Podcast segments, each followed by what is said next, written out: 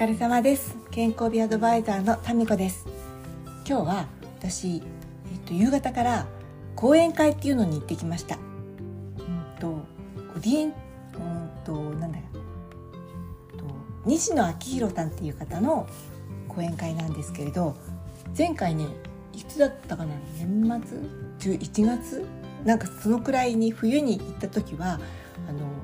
100人とか200人ぐらい入るようなあの平場のホール椅子が平らに並んでるところで前列から10番目か15番目ぐらいだったのかな。なんかねすごいこのしんこう近い感じがあってでそこでもなんかいつもお話しされてることも含まれたり新しいことも含まれたりあとやっぱりね何度も何度も聞かないと忘れちゃってたりすることがあって新鮮に。だけどすごく元気をもらえてね。そしてもうねサービス精神が旺盛っていうのかな。なんか時間を延長してね話してくださってそうあのよし元気になったみたいなね気持ちで帰ってきたのを覚えていて今日はね会場はね5,000人ぐらい入るような大きなところで、うん、でも満席じゃなかったかな。やっぱりちょっと遠いからかな。駅からもね20分ぐらい歩くところだったから。でその今日私は3階席の最前列の席だったんですけどこのどのぐらいのねそのオーラって変な言い方するけど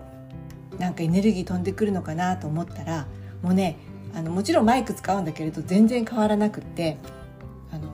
本当にあの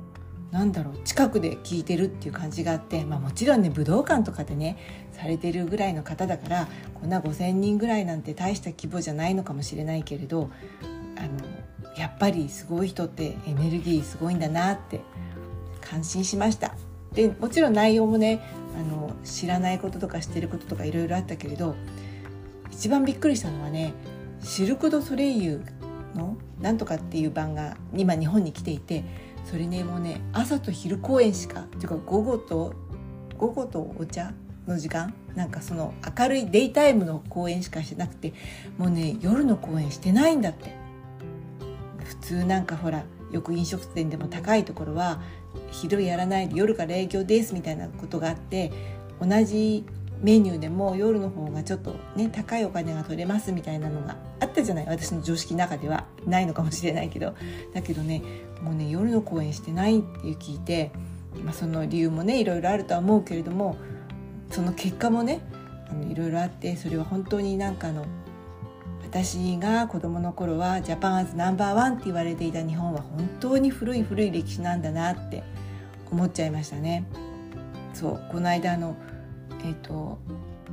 アメリカでアップルがカードだけあの銀行4.15%つけるとか言っても今金利の高いアメリカでも3%ちょいぐらいが常識だから4.15はすごいあのインパクトがある数字って言われてでも片や今日本は0.003%とか言われるとピンとこなかったけどあのねなんかそのこうそうなんその子供の頃とかに日本は貧しい国なんだと思って育つ子どもの気持ちってどうなのかなって思ったりもしてでもあの国民全体の総生産は世界第3位とか言っちゃってなんかよくはわけがわからない状態になっていました。でそんなこんなで帰ってきて、えっと、帰り道の駅までが20分ぐらいあるようなところで今まで歩いた知ってるよ道は知ってたけどうん普段そんな時間帯夜に、歩いてなくてそれもなんかねいろんな世界を見たっていうかあで今日今日ちょっと暖かかったでしょ？暖かいからそんな寒くないんだけどあなんかこんなところにこんな人が集まってるんだとか外人さんが多いなとかなんかその一応ね軽く軽食食べて行ったんだけど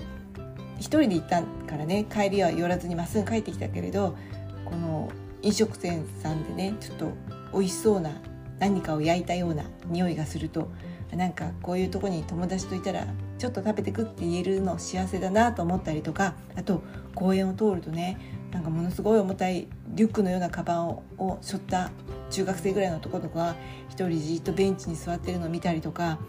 なんかそのよくテレビで NHK かな72時間ドラマみたいのやっていて本当にそういう世界だなと思ってこの旅行って私好きでねいろんな景色見れたりするから好きなんだけど大体行くところってその時期にいいところとか自然が綺麗だとかねそういうとこ行くじゃない。だけどこういう街中をね歩くだけでも思いもよらないもの見たりとかその感じたりとか私本当になんか世間知らずなのかもしれないけれどあの本当にテレビのニュースで見るのじゃなくてねリアルに匂いを嗅いだり空気を感じたりそういうのってなんかその何て言うんだろう心に刺激があるって大げさだけど実体験って大事だなって思いました。なんか多分だんだん高齢化するとそういうの出かけないし見えなくてニュースでやっててもなんか本の中のことみたいな、うん、そういう感覚になっちゃうんじゃないかなと思って若い方とはどんどん離れていっちゃうなって思ったりしました。そう。なんか一日一個でもちょっとそういう違った体験ができると私は嬉しいかなと思います。皆さんはどうでしょうか？では長々となりましたが今日1週間の終わり金曜日ですね。あ土日仕事される方もいるかもしれないけれど楽しい土日をお迎えください。それではまた。